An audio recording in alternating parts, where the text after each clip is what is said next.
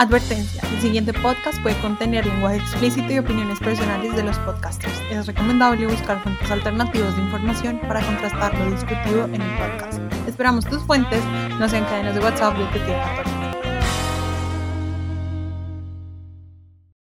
que ¿Estás en una relación tóxica y no sabes cómo salirte? Quédate para esto y más en WhatsApp.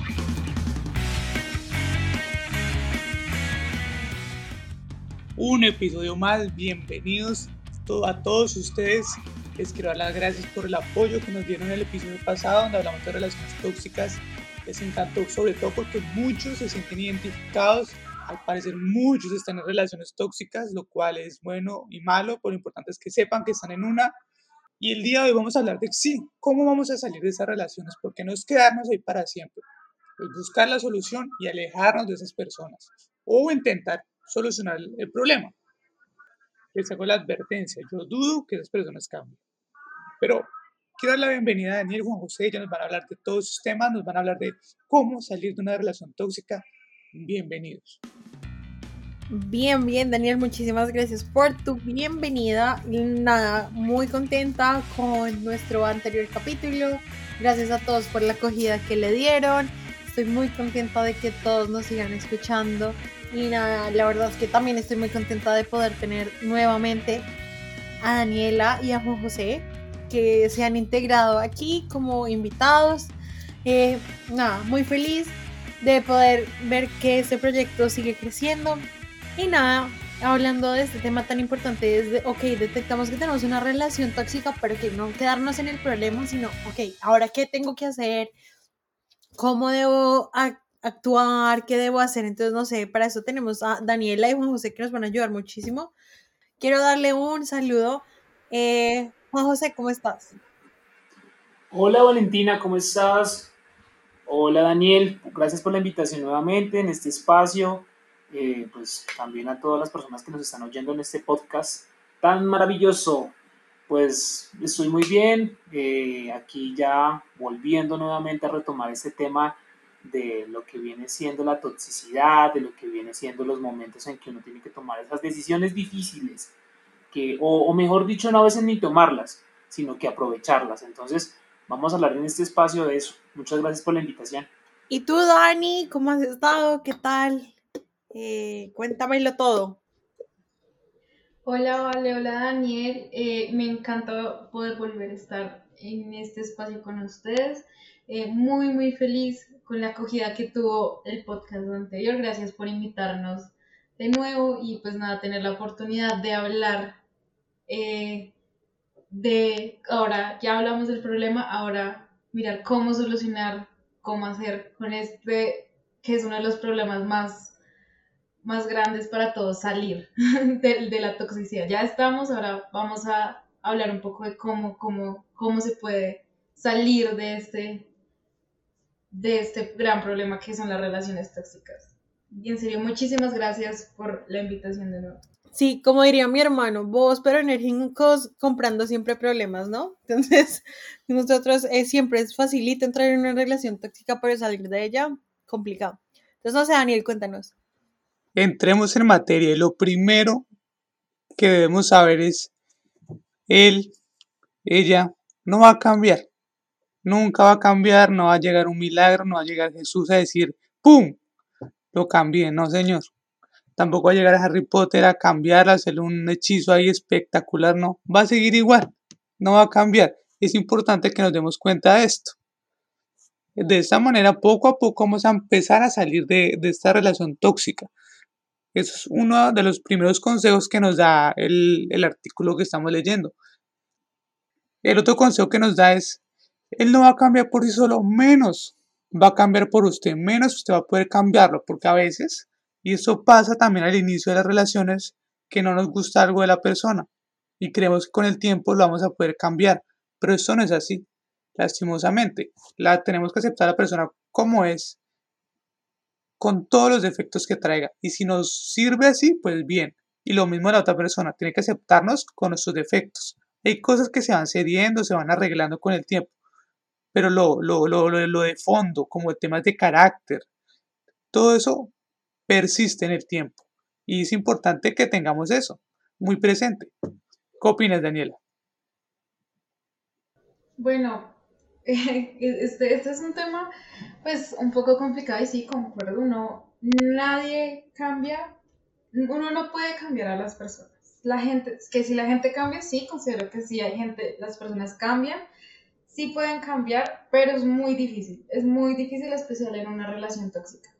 Entonces, yo digo, pues, si tú entras en una relación y de inmediato ves que algo no te gusta y ya llevas mucho tiempo con el mismo tema que no te gusta, pues ya no te pongas a pensar de que vas a hacer milagros y que vas a poder acá cambiarlo mágicamente, ¿no? Ya la persona es como es y ya no lo puedes cambiar. Si no te gustó en un principio, ¿por qué te metiste ahí? Si no te gusta algo, solo vete, corre, no, no estés ahí, porque, eh, o sea, en mi opinión ya, si no sea algo que no te gusta y ves que esa persona no lo va a cambiar, una actitud, no te desgastes ni desgastes a la otra persona estando en una relación tóxica, solo vete o, o no, no, intentes, no te esfuerces más por estar ahí, como, como decía una persona, no se esfuerce por rehabilitarlos, busque a alguien nuevo, porque no se pueden rehabilitar, usted se pone a buscar manes para rehabilitarte, decían por ahí. Entonces, no, no, no, si, si existe eso, no, no se pongan a pensar ahí que, ay, yo lo puedo, yo lo puedo cambiar, no, solo vete, corre, aléjate lo más rápido posible de ahí, en mi opinión. Juan, ¿tú qué opinas de esto? ¿La gente cambia, no puede cambiar? ¿Has intentado cambiar alguna vez alguna de tus parejas? Cuéntanos. Bueno, no, totalmente complejo, ¿sabes? ¿Sabes? Es muy complejo. Bueno, uno dice que cambia, uno dice que cambia y puede que sí cambie en el transcurso de la relación sus comportamientos, sus actitudes, el cómo actúa o qué es lo que hace o no hace. Lo puede hacer, pero las cosas que se centran en las relaciones principalmente, es difícil cambiarlas. O sea, digamos, si uno es una persona que, que fácilmente tiene la capacidad de ir a buscar a otra persona para eh, tener una aventura o lo que quieran llamarlo, eh, pues es difícil cambiar a veces esos, esos aspectos. Puede lograrse, sí, pero es difícil. Que uno los cambie como pareja es difícil también. Yo creo que imposible, diría yo, porque es que eso no corresponde a una persona cambiar a otra, sino que eso corresponde a la persona tomar esa decisión de cambiar, de decir, oye, oye, tengo que cambiar porque pues me siento como acá, quiero estar acá y bueno, cambiemos. Y, yo no puedo decir que, que, mi caso, mi expareja, pues puedo decir que sí cambió en algunas actitudes y, y muchos, muchas cuestiones personales de él igual que yo hice grandes cambios en mi persona, por ejemplo, que, que, que en algunos casos la inmadurez y otras cosas, uno trata de ir cambiando eso, pero lo, lo central, lo, lo, esencial de la relación o de las personas, eso no se cambia. Eso le corresponde a cada quien hacerlo, cuando le nazca y cuando lo deseen hacer. Eso de que uno lo cambia por el amor y que el amor lo puede todo, pues no siempre es la realidad de la vida y no siempre es la realidad de, de una relación. Es verdad, el amor no lo puede todo. Y por ejemplo, uno de los primeros consejos que nos dan en este artículo es salga del autoengaño. Sí, o sea, por ejemplo, eh, nos dice el artículo, después de ver a esa persona, ¿cómo se siente usted? ¿Se siente recargada, con energías? ¿O por el contrario, se siente desgastada, salieron peleando y así todo el tiempo? Es normal que se pelee, pero todo el tiempo, que de 10 vistas, de 10 salidas, de 10 citas, en 8 terminen en pelea, ya quiere decir que algo está pasando. Que se dé cuenta eh, y se pregunte sobre todo, ¿para dónde van? ¿Vale la pena? ¿No vale la pena? Pregunten cómo están también en, en el tema sexual, cómo se siente y si no tengan miedo de confrontarse. Lo que pasa es que a veces nos da miedo confrontarnos por la respuesta, que muchas veces la respuesta es soy infeliz. Entonces no tenga miedo de confrontarse, es el primer paso, no se engañe más. Acepte que la relación no funcionó y ya. Y el segundo paso es, no es su culpa. A veces pasa y, y sobre todo con las personas muy tóxicas que nos echan la culpa de todo. Es que usted no pone lo suficiente, usted es muy tacaño, usted es muy posesivo, pero es, y siempre le echan la culpa a la persona más sumisa. Y la, la persona sumisa empieza a decir, no, si es mi culpa, es mi culpa, no, yo no estoy dando lo suficiente de mí, yo, yo me puse a hablar con gente por ahí en Facebook, yo no llegué temprano, yo no la avisé, todo ese tema de control. Pero no, usted no es el culpable, usted simplemente está ejerciendo su libertad. Valentina, ¿ha sabido alguna experiencia así? ¿Qué cree usted? ¿Cómo es tan difícil dejar de, de engañarse uno mismo? Respecto a su relación? Sí, es bien complicado porque uno, a ver, usualmente cuando uno está en una relación tóxica, uno no se da cuenta hasta que sale de su relación tóxica, ¿no? Sí, y si uno llega a tener alguna visión de que está en una relación tóxica, el proceso para terminar esa relación es aún peor. Entonces, siento yo que sí, lo que todos han dicho es cierto. Por ejemplo, ah, estoy de acuerdo con Juan José que dice que sí, sí puede existir el cambio, si uno lo desea.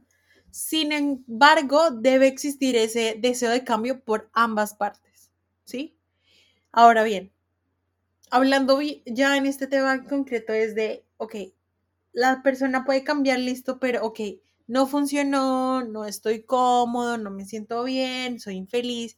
Y sí, usualmente uno eh, tiende a o se tiende a culpar a, la persona que es un poco más sumisa.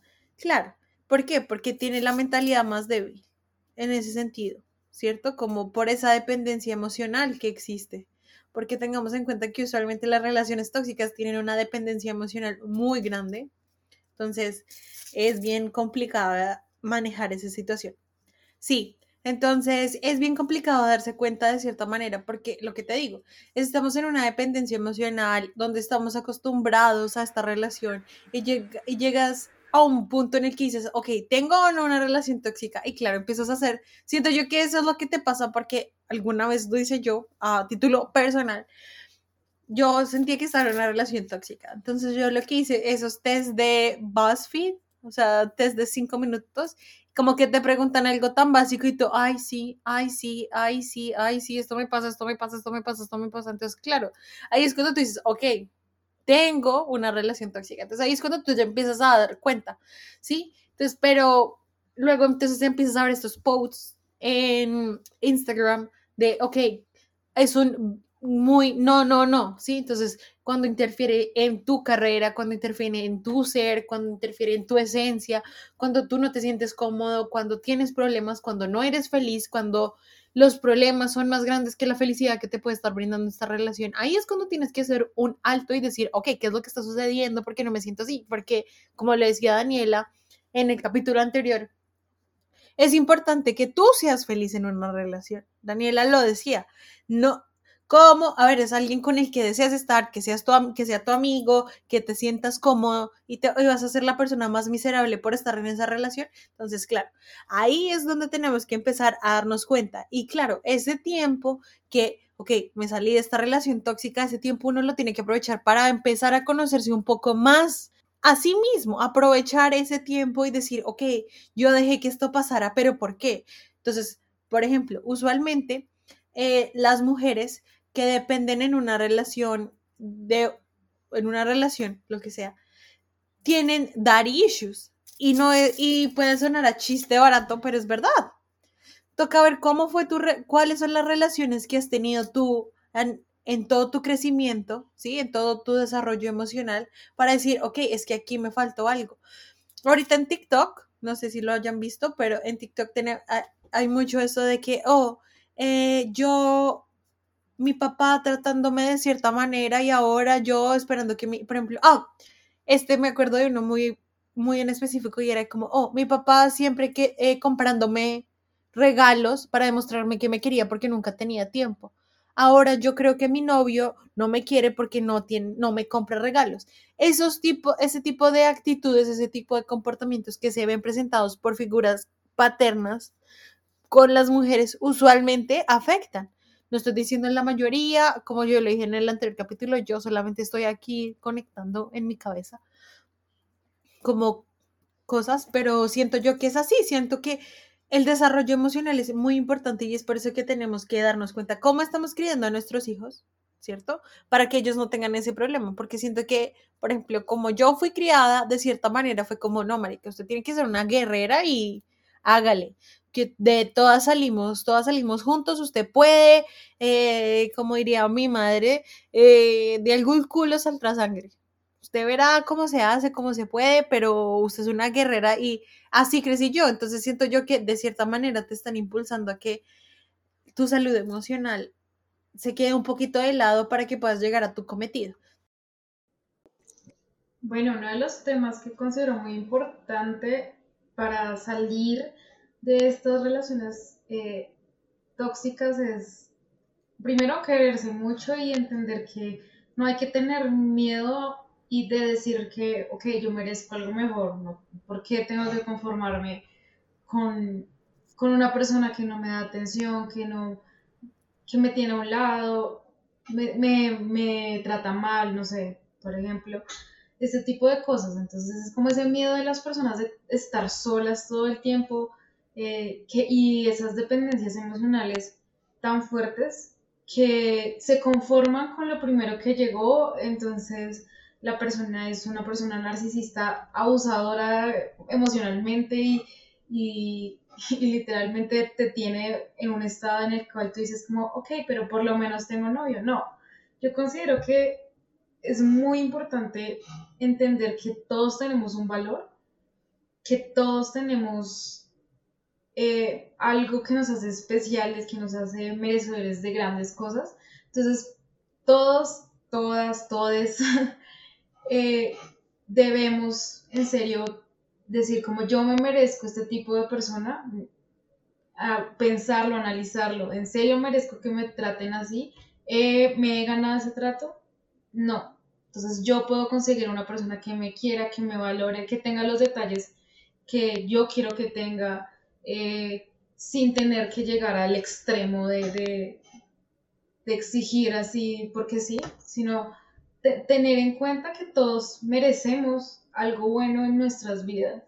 Conozco un ejemplo, una persona en la cual el esposo la hacía comer todo el tiempo, todo el tiempo y la quería mantener con un peso ya muy excesivo hasta un día que llegó ya no más y es el momento en el que ahorita ya ha bajado muchísimo de peso, ha bajado prácticamente como unos 50 kilos, se ve increíble, se ve divina, se ve empoderada y ese fue el momento en el que ella dijo, ya no más.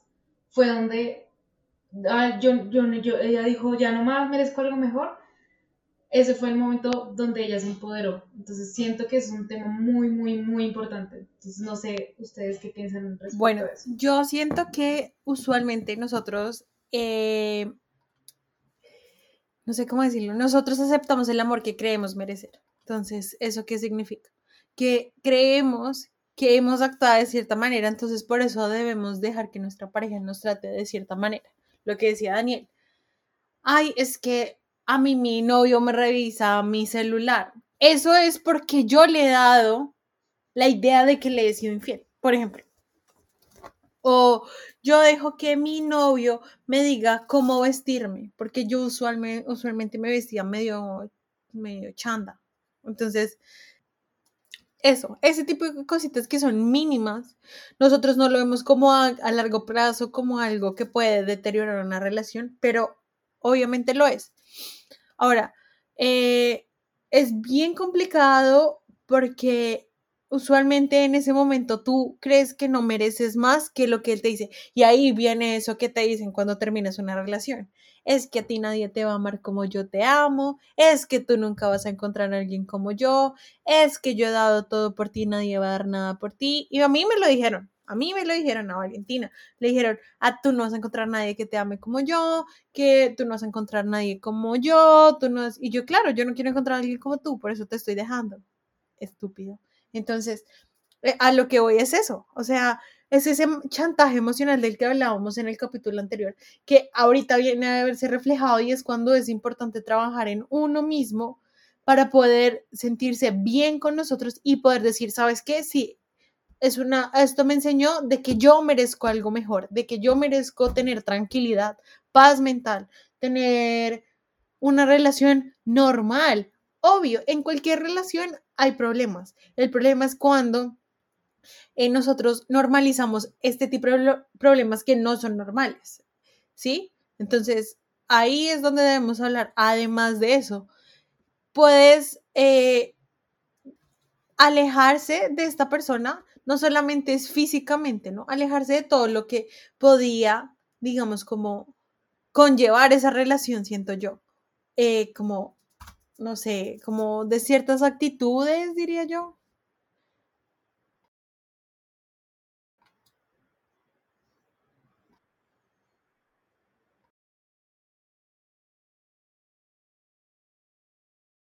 Es muy importante, podremos quedarnos hablando horas del tema, pero básicamente el resumen va a ser lo mismo, la conclusión va a ser la misma.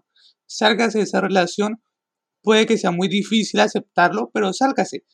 Va a conseguir más personas, no importa, no es el único hombre, todo va a estar bien. Eh, muchas gracias a todos por escucharnos, por estar pendientes de nosotros. Valentina, por favor, despídate. Muchas gracias a los dos invitados fue un honor tenernos, tenerlos con nosotros. Claro que sí. y nos vemos para la próxima. estado. Muchísimas gracias por escucharnos. Esperamos que todos estén muy bien y los eh, estaremos escuchando en sus comentarios. Y chao. Hola chicos, no olviden seguirnos en nuestras redes sociales. Estamos en Instagram como What the Talk DV y mi Instagram personal Valentina Suárez Ryan Piso también nos encuentran en TikTok como What the Talk y mi Instagram personal es Dani Velasco.